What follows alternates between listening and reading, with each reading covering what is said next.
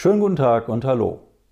Das Töten und Sterben in der Ukraine gehen unvermindert weiter. Am Ostermontag begann die lange erwartete russische Großoffensive im Osten der Ukraine entlang der Küstengebiete des Schwarzen Meeres. Friedensgespräche stehen vorerst offenbar nicht auf der Agenda. Russland setzt auf Sieg, die NATO-Staaten auf massive Aufrüstung und eine erhöhte Militärpräsenz im Osten Europas. Der Beitritt Schwedens und Finnlands zur NATO erscheint nur noch eine Frage der Zeit.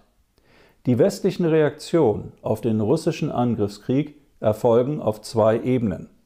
Zum einen werden immer neue Wirtschaftssanktionen gegen Russland verhängt, in der allerdings irrigen Annahme, sie würden Moskau ökonomisch in die Knie zwingen, den Krieg beenden helfen gar das Ende der Herrschaft Putins herbeiführen.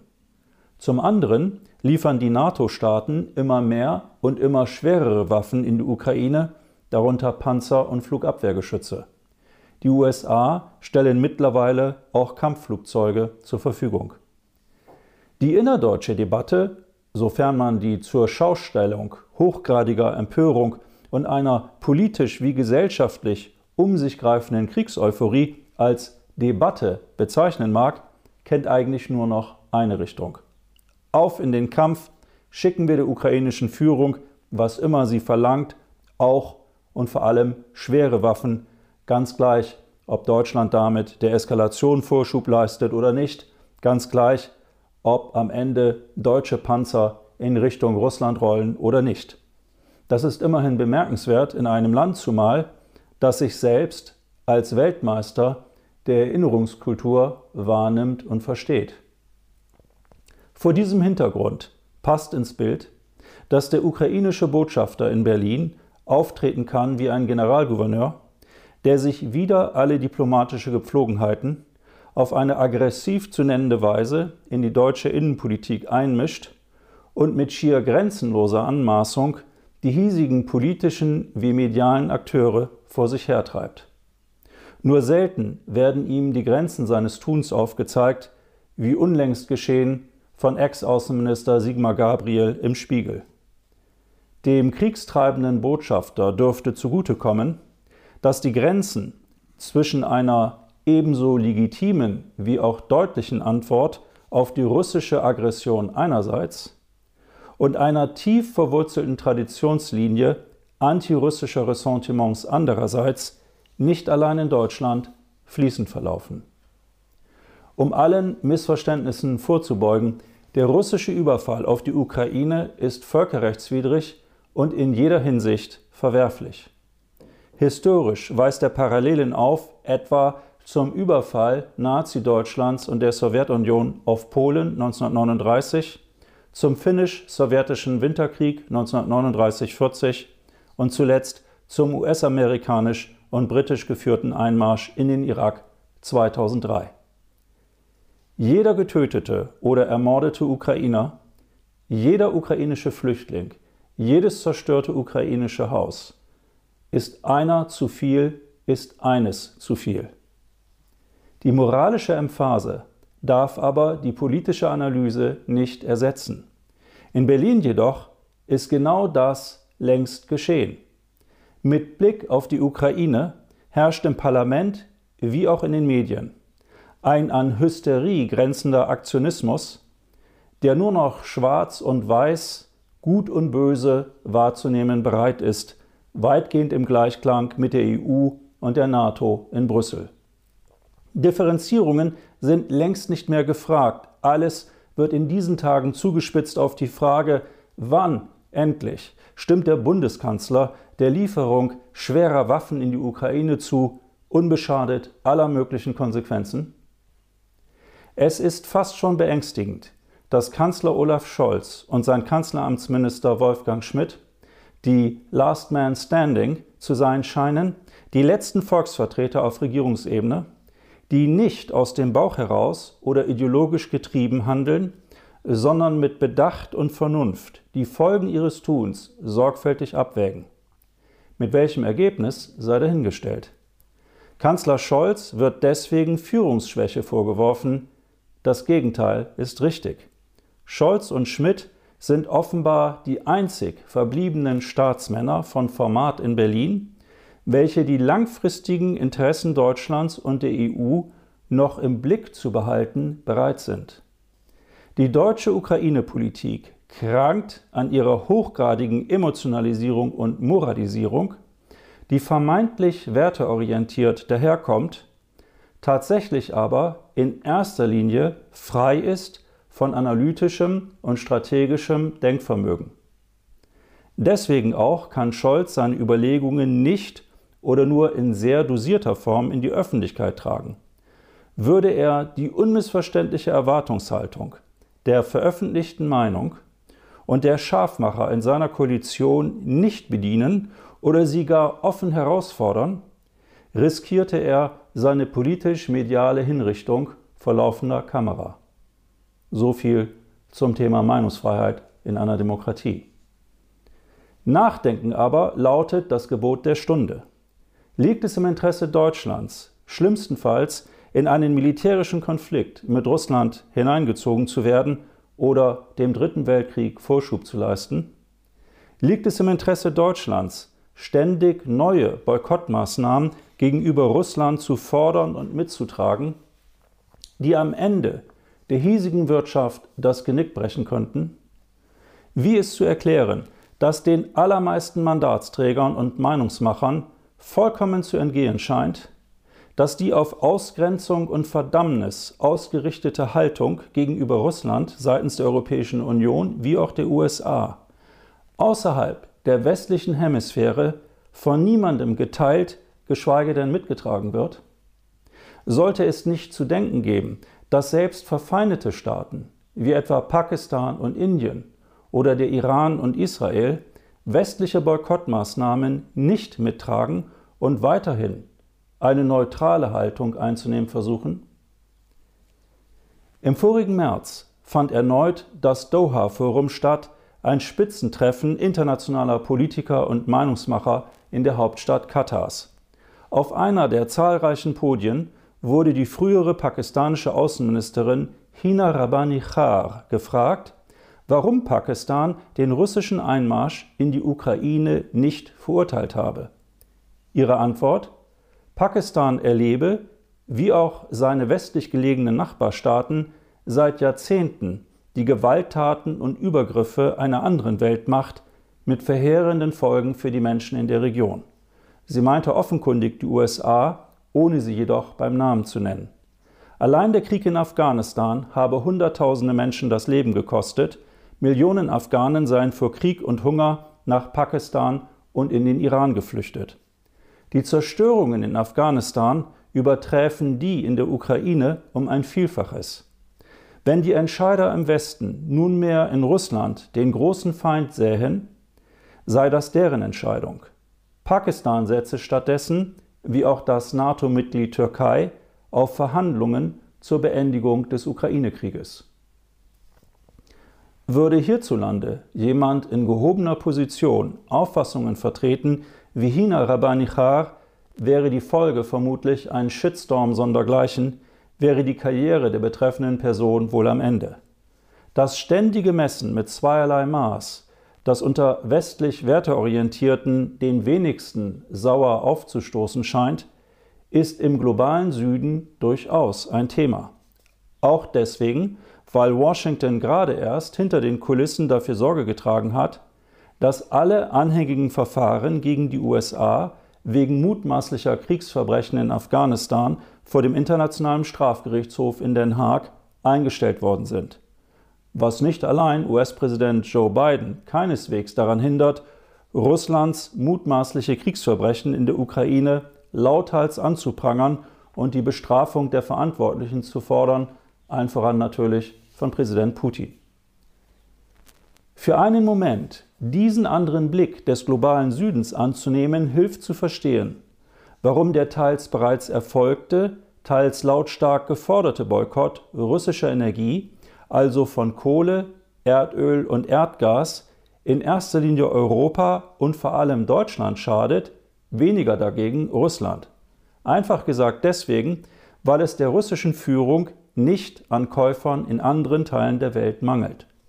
Die Deutschen wollen keine russische Kohle, kein russisches Erdöl mehr kaufen? Kein Problem. Die Inder zum Beispiel werden gerne in die Bresche springen, China sowieso. Die hierzulande beliebte Gleichung, wir boykottieren die russische Wirtschaft, dann hat Putin kein Geld mehr für seinen Krieg in der Ukraine und die Oligarchen, besorgt um ihre Pfründe, sie schreiten zur Palastrevolte. Solche Überlegungen zeugen eher von Wunschdenken, denn von Realitätssinn. Was ist geschehen, als die Europäische Union im vorigen Monat den Boykott russischer Kohle ankündigte?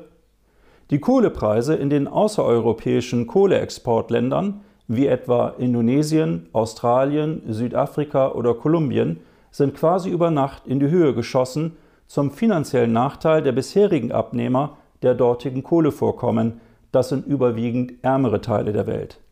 Deutschland hat 2021 rund 20 Millionen Tonnen Kohle aus Russland importiert. Das entspricht rund 50 Prozent des hiesigen Gesamtkohlebedarfes, der vor allem in der Industrie und beim Betrieb von Heizkraftwerken anfällt. Die anschließende Ankündigung der EU, den eigenen Kohlebedarf durch Importe aus den genannten Ländern zu ersetzen, hat naturgemäß weder zur Preisberuhigung beigetragen, noch die nicht ganz unwesentliche Frage beantwortet, auf, auf welchem Weg Brüssel die Kohle vom anderen Ende des Planeten zu importieren gedenkt. Die russische Kohle kam bisher mit dem Zug. Von Australien aus beispielsweise müssten Schiffe eingesetzt werden. Nicht zuletzt dem langen Transportweg geschuldet, werden die Preise zusätzlich steigen. Und wo bitte sollen die Schiffe herkommen, die diese Kohle transportieren? Der Markt ist weitgehend leergefegt. Nicht zuletzt, womit sollen diese Schiffe fahren? Mit Diesel? Wird das den Klimawandel verlangsamen oder eher nicht? Die böseste Ironie wäre, wenn am Ende der benötigte Treibstoff aus Russland käme, über Umwege und entsprechend teurer. Die moralingetriebenen Akteure in Berlin oder Brüssel wären gut beraten, sich an den berühmten Satz aus der Chaostheorie zu erinnern, demzufolge der Flügelschlag eines Schmetterlings über Hongkong einen Wirbelsturm in New York auslösen kann. In das komplexe Gefüge globaler Versorgungsabläufe und Ressourcenverteilung aus politischen Gründen einzugreifen, kann eine Kettenreaktion mit unabsehbaren Folgen auslösen, die am Ende möglicherweise nicht mehr zu kontrollieren ist. Den Preis zahlen schlussendlich die Verbraucher weltweit, auch in Gestalt einer dauerhaften Inflation und von Versorgungsengpässen. Die nächste Stufe der Eskalation wäre ein Importstopp russischen Erdöls seitens der EU. Der ist noch nicht beschlossen, wohl aber nur eine Frage der Zeit. Deutschland bezieht rund ein Drittel seines Bedarfs an Erdöl aus Russland. Erdöl dient bekanntlich zur Erzeugung von Strom und als Treibstoff. Es steckt etwa in Kunststoffen, Farben, Medikamenten und Kosmetika. Ohne Erdöl kann eine Industriegesellschaft bislang nicht funktionieren. Zur Erinnerung, zu Beginn des Krieges in der Ukraine sind die Benzinpreise an den hiesigen Tankstellen innerhalb kürzester Zeit fast schon explodiert. Die Bundesregierung sah sich veranlasst, ein 16 Milliarden Euro umfassendes finanzielles Entlastungspaket zu schüren, aus Sorge vor dem Unmut der Bevölkerung. Die großen Nutznießer dieser künstlich herbeigeführten Verteuerung waren übrigens nicht die Russen, sondern westliche Energiekonzerne. Den wenigsten ist das bewusst, zumal Politik und Medien es vorziehen, diese Seite eher dezent zu beleuchten. Deswegen sind Durchhalteparolen der Sorte, dann zahle ich eben mehr, das ist doch gar nichts im Vergleich zum Leid der Ukrainer oder auch Frieren für den Frieden, entweder naiv oder aber Ausdruck einer professionell betriebenen Rosttäuscherei. Denn solche Parolen verkennen, bewusst oder unbewusst, welche Akteure da eigentlich im Hintergrund welche Interessen verfolgen und welche Strippen ziehen. Sollte der russische Ölboykott tatsächlich kommen, und daran besteht wenig Zweifel, gehen die Preise nicht allein an den Tankstellen mit Sicherheit ein weiteres Mal durch die Decke und das vermutlich auf lange Zeit.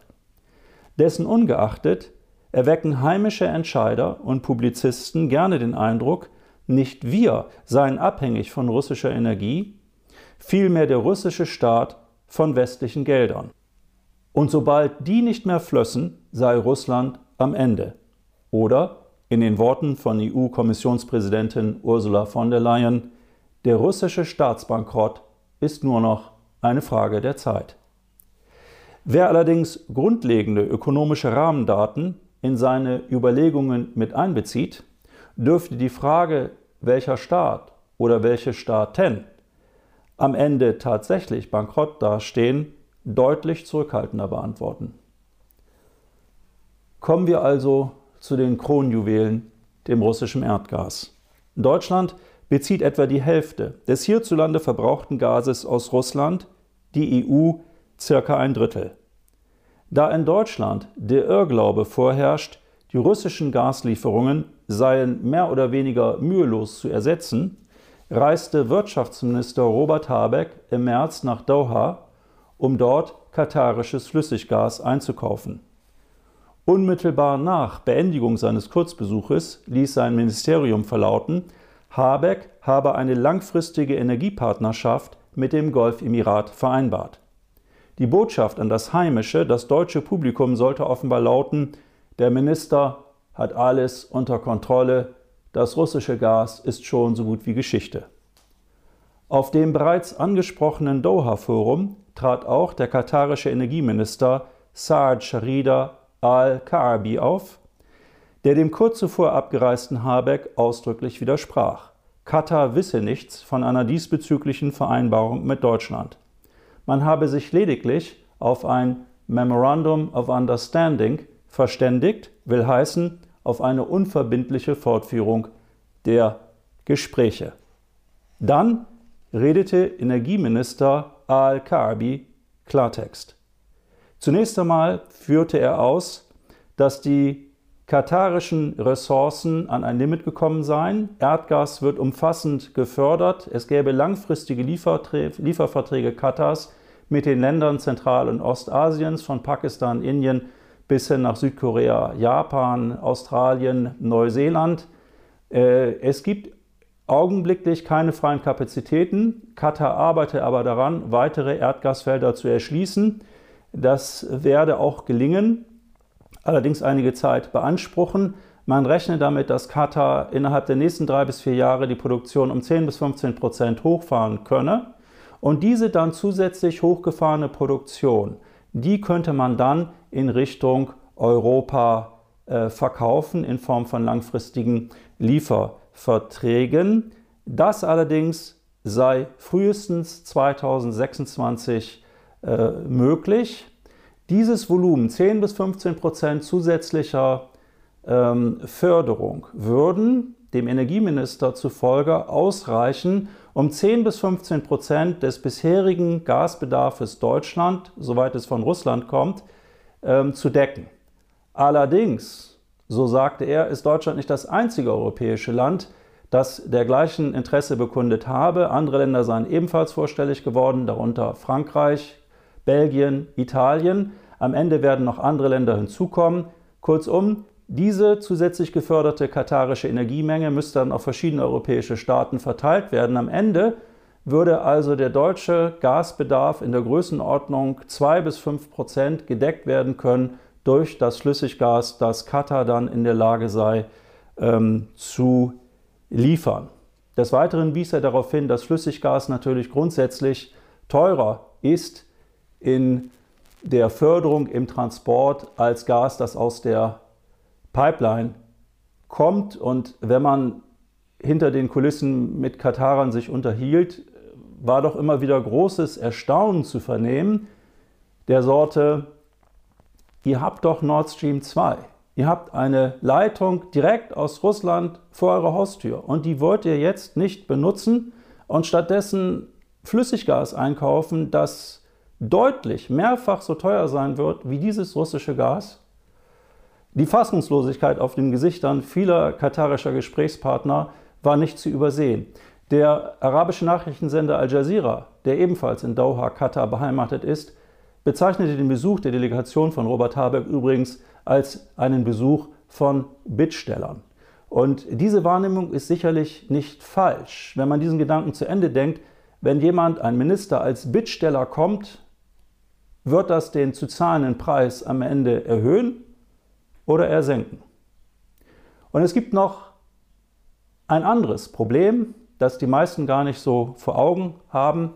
Wie soll das Flüssiggas eigentlich transportiert werden? Dafür braucht es zusätzliche Tanker. Schätzungen zufolge bis zu 2000 Tanker, um dieses Flüssiggas, das dann aus Katar, aus den USA, aus anderen Ländern nach Deutschland, nach Europa kommen soll, zu liefern.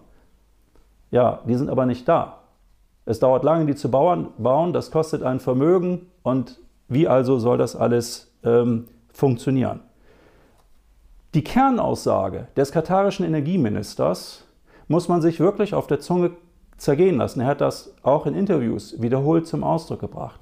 Er sagte klipp und klar und ohne Wenn und Aber, das russische Gas ist weder für Deutschland noch für Europa vollständig aus anderen Quellen zu ersetzen. Das ist schlichtweg nicht möglich. Und äh, umso erstaunlicher erscheint es, dass quer, durch, dass quer durch die Politik in diesem Land immer wieder die Forderung erhoben wird, man möge die Gaslieferungen aus Russland eher heute als morgen einstellen. Diese Forderung wird immer wieder erhoben, auch von Ministern, von Ministerinnen. Die Jungorganisationen der Ampelparteien haben diese Forderung kürzlich erst erhoben. Man wundert sich, wovon reden diese Leute? Wissen sie nicht, was sie sagen? Ist das, überspitzt gesagt, Ausdruck von Dummheit, eine solche Forderung zu stellen? Ist es äh, die Lust, aufs Ganze zu gehen? Ist es der Wunsch, äh, ein klares Feindbild ultimativ zu bedienen? Was bewegt politische Entscheider dazu, Forderungen zu stellen, die im Grunde genommen hinauslaufen auf einen wirtschaftlichen Selbstmord für Deutschland? Das macht mich vergleichsweise fassungslos, denn es braucht nicht viel Mühe und Aufwand, um herauszufinden, wie der katarische Energieminister zu Recht gesagt hat, dieses russische Gas ist nicht vollständig zu ersetzen. An der Stelle kommt natürlich meistens der Einwand, ja, dann muss man eben äh, die Förderung der erneuerbaren Energieträger beschleunigen. Das ist natürlich eine berechtigte Forderung, die kann man stellen. Sie greift aber zu kurz, weil auch die Umstellung auf alternative Energieträger, sprich Sonne und Wind, wird in diesem Jahrzehnt mit Sicherheit nicht abzuschließen sein. Und man kann nicht so viele Baustellen auf einmal bedienen. Das ist schlichtweg unmöglich. Wie gesagt, es bräuchte 2000 Tanker zusätzlich, um diese Gastransporte von Flüssiggas ähm, zu organisieren in Richtung ähm, Europa, ungeachtet dieser Faktenlage, die für politische Entscheider offenbar nicht die geringste Bedeutung hat, hat die EU-Kommission im März beschlossen, eine strategische Energiepartnerschaft mit den USA einzugehen, um von dort umweltschädlich gefördertes Frackinggas, die schmutzigste Form der Gasförderung überhaupt, mit bislang kaum vorhandenen Tankern verflüssigt und überteuert nach Europa zu importieren die Gaspipeline Nord Stream 2 nicht in Betrieb zu nehmen, vermutlich auch dann nicht, wenn der Krieg in der Ukraine vorbei sein wird, um stattdessen nicht ausreichend vorhandenes und wesentlich teureres Flüssiggas zu importieren, jeder intelligente Zehntklässler würde da vermutlich ins Grübeln kommen. Zweierlei könnte ein Importstopp russischen Erdgases bewirken. Zum einen ein Beschluss der Europäischen Union, den die Bundesregierung mitträgt. Zum anderen eine russische Antwort auf die Lieferung von immer mehr und immer schwereren Waffen an die Ukraine seitens Deutschlands und anderer europäischer Staaten. Moskau könnte geneigt sein, in dem Fall Vergeltung zu üben und die Gaslieferungen entweder einzustellen oder aber zu drosseln. Nur am Rande sei erwähnt, dass der ukrainische Präsident Zelensky die Einstellung russischer Kohle- und Erdöllieferungen verlangt, nicht aber oder keineswegs mit Nachdruck jedenfalls die Beendigung russischer Gaslieferungen. In dem Fall nämlich gingen der ukrainischen Regierung Milliardenbeträge an Transitgebühren verloren. Sollte der GAU, die Kernschmelze, tatsächlich eintreten und die russischen Gaslieferungen entfielen, gehen hierzulande die Lichter aus. In dem Fall, so Kanzler Scholz, stünden in Deutschland Millionen Arbeitsplätze auf dem Spiel. Millionen, wohlgemerkt. Der Vorstandsvorsitzende der BASF, Martin Brudermüller, hat für den Fall eines vollständigen Energieembargos bereits angekündigt, dass dann der BASF Hauptstandort in Ludwigshafen mit seinen rund 40.000 Mitarbeitern stillgelegt werden müsste. Der größte Chemiekonzern der Welt gegründet 1865, stünde dann zumindest in Deutschland vor dem Aus. Ob sich Industrie, Gewerbe und Handel in diesem Land von einem solchen wirtschaftlichen Tsunami erholen könnten, sei dahingestellt. Übertriebener Optimismus jedenfalls erscheint nicht angebracht. Umso mehr, als der Krieg in der Ukraine weltweit die Lieferketten gefährdet oder bereits unterbrochen hat. Es ist nicht allein die Energieabhängigkeit von Russland, welche die hiesige Wirtschaft bedroht, sondern auch deren starke Verflechtung mit der chinesischen. Beides zusammen ergibt eine explosive Mischung, die jederzeit die hiesige Volkswirtschaft, die auf billige Energie- und Exportmärkte angewiesen ist, vor existenzielle Herausforderungen stellen kann. Teilweise bestehen die bereits, noch allerdings ist die Kernschmelze nicht eingetreten. Nicht zuletzt ist der soziale Friede in Deutschland angesichts der ohnehin schon rapide steigenden Energiekosten gefährdet. Wenn im nächsten Februar Millionen Haushalte ihre Abrechnungen für den Energieverbrauch in diesem Jahr erhalten und vierstellige Nachzahlungen fällig werden sollten, plus drastisch erhöhte Abschlagszahlungen, dürften sozial schwache Haushalte vor der Frage stehen, heizen oder essen. Spätestens dann wird es gesellschaftlich kritisch. In der hiesigen Politik wie auch den Medien wird der Ball diesbezüglich eher flach gehalten. Vorzugsweise werden Experten gehört, die zu relativieren und abzufedern verstehen. Darüber hinaus handelt die Regierungsseite auf drei Ebenen, um die Weichen neu zu stellen. Zum einen flüchtet sie in Aktionismus, wie die Reise von Wirtschaftsminister Habeck nach Katar unterstrichen hat. Anschließend ist er übrigens weitergereist nach Abu Dhabi, um auch dort seine Visitenkarte für weitere Energiegespräche zu hinterlassen.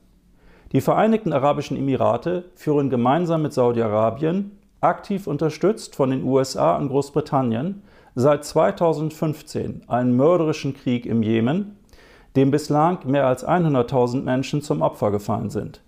Millionen Jemeniten sind vom Hungertod bedroht, der Jemen und Afghanistan gelten als die beiden größten humanitären Katastrophen weltweit.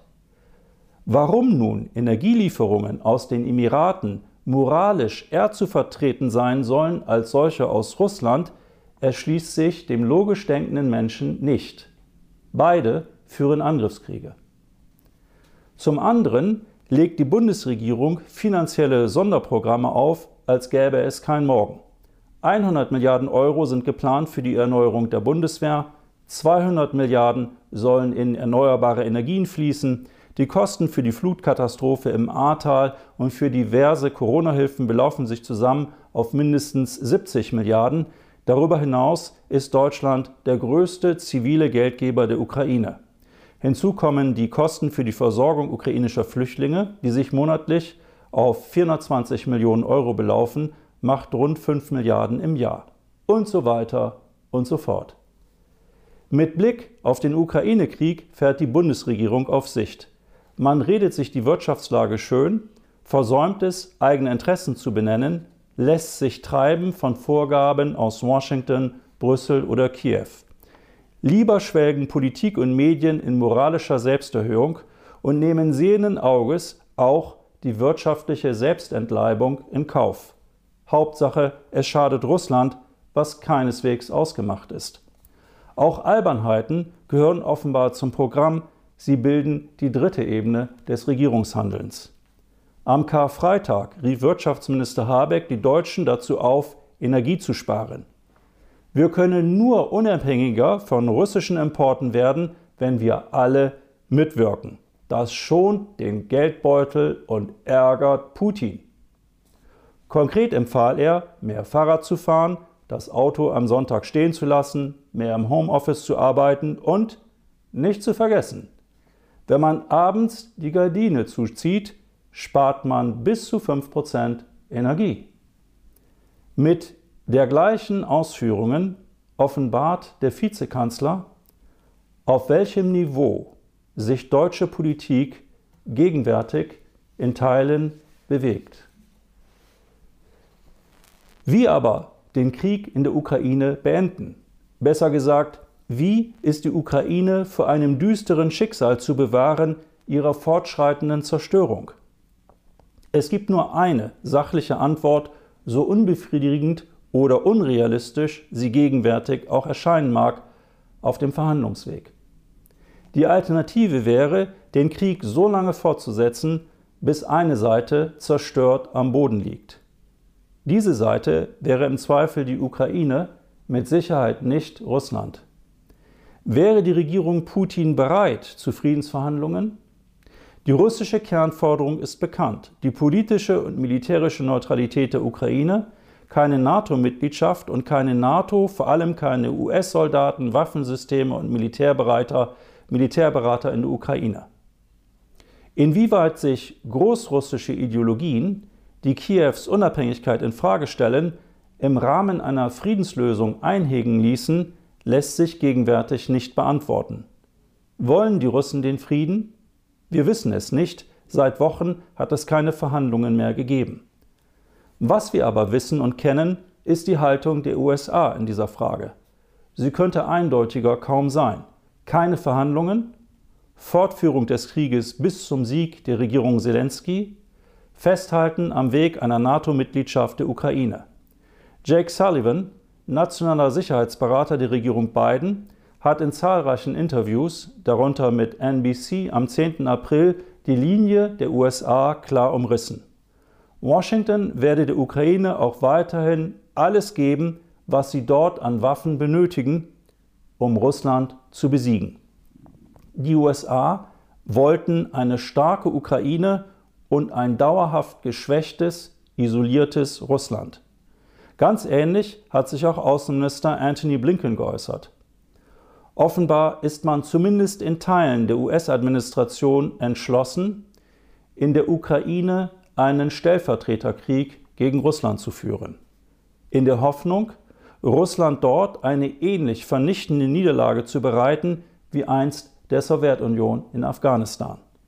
In den Worten des US-Diplomaten und ehemals stellvertretenden Verteidigungsministers Chas Freeman, lasst uns kämpfen bis zum letzten Ukrainer.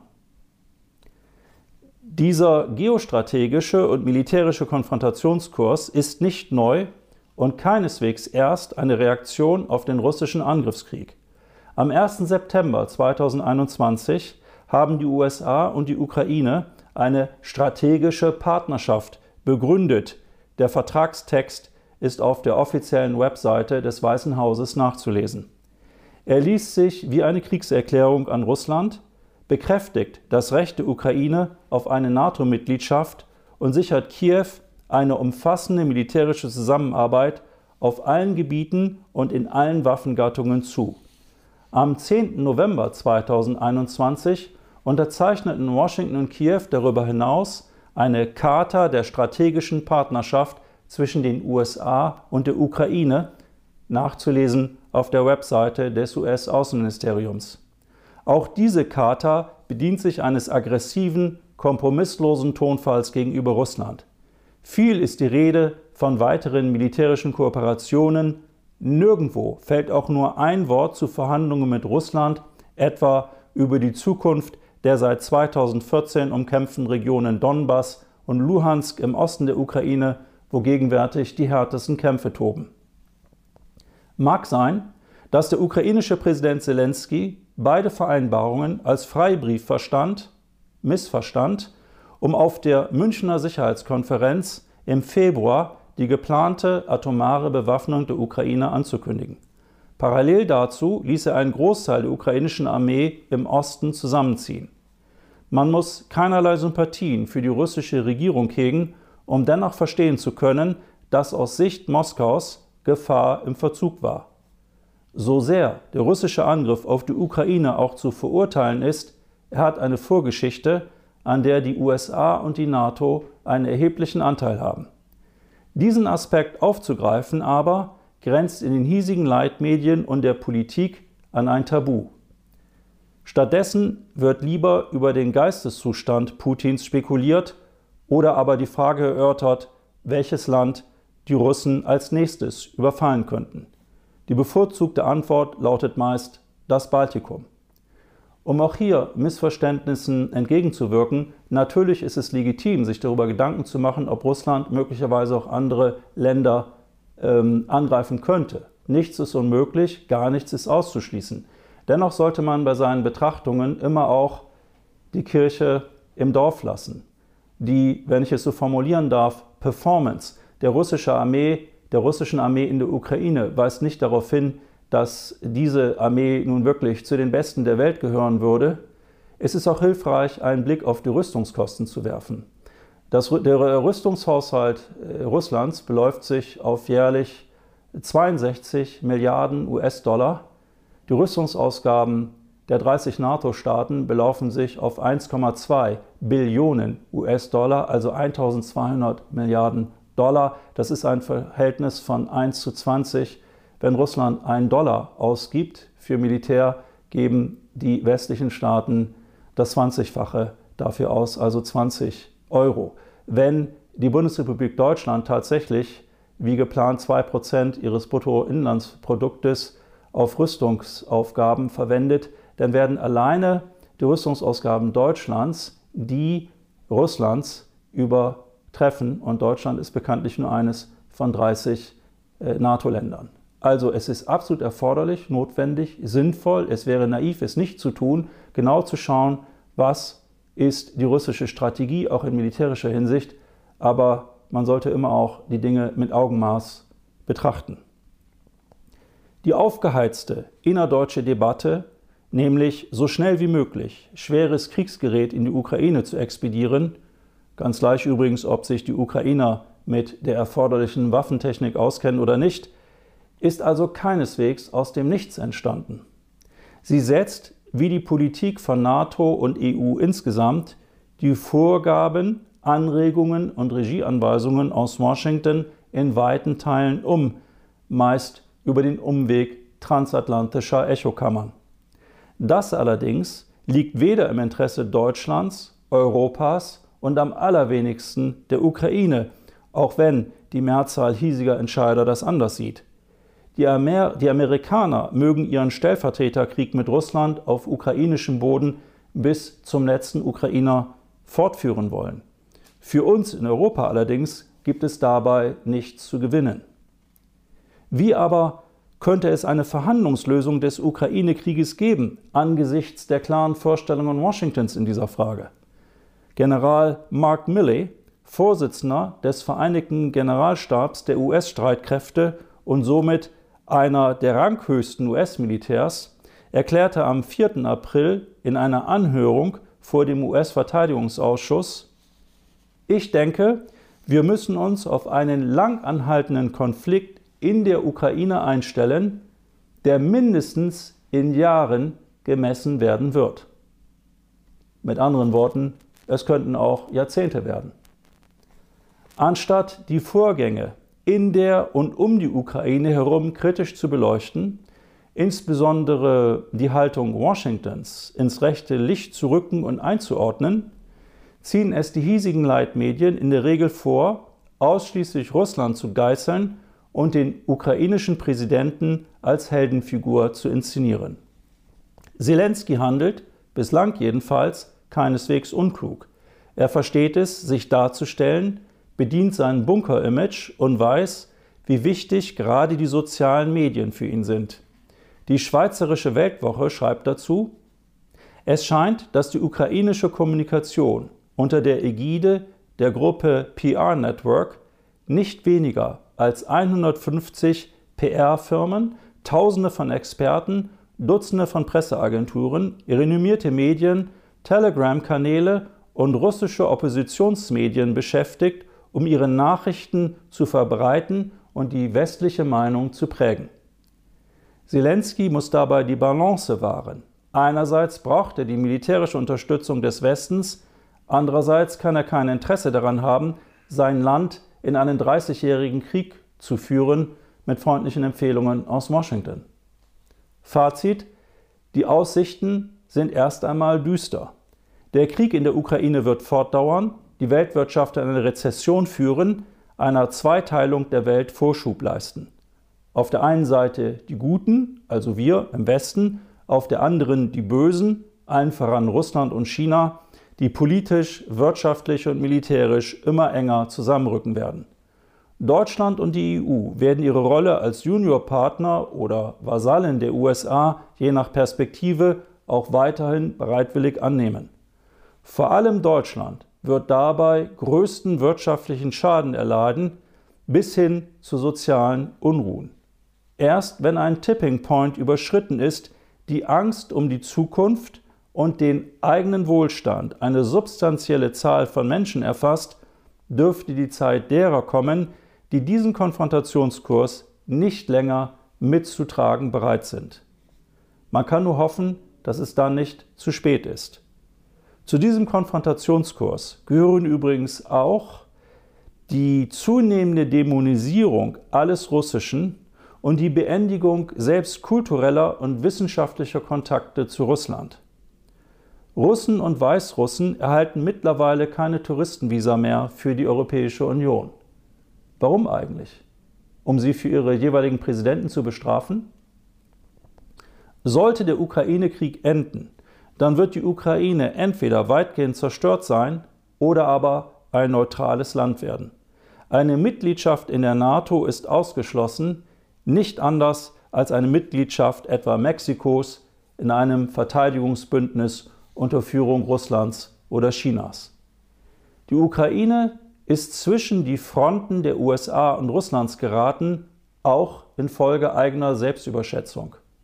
Wir Deutsche und Europäer sollten daraus lernen, um nicht eines Tages ebenfalls als Bauern auf einem geopolitischen Schachbrett zu enden oder uns schlafwandelnd im dritten und dann sicherlich letzten Weltkrieg wiederzufinden.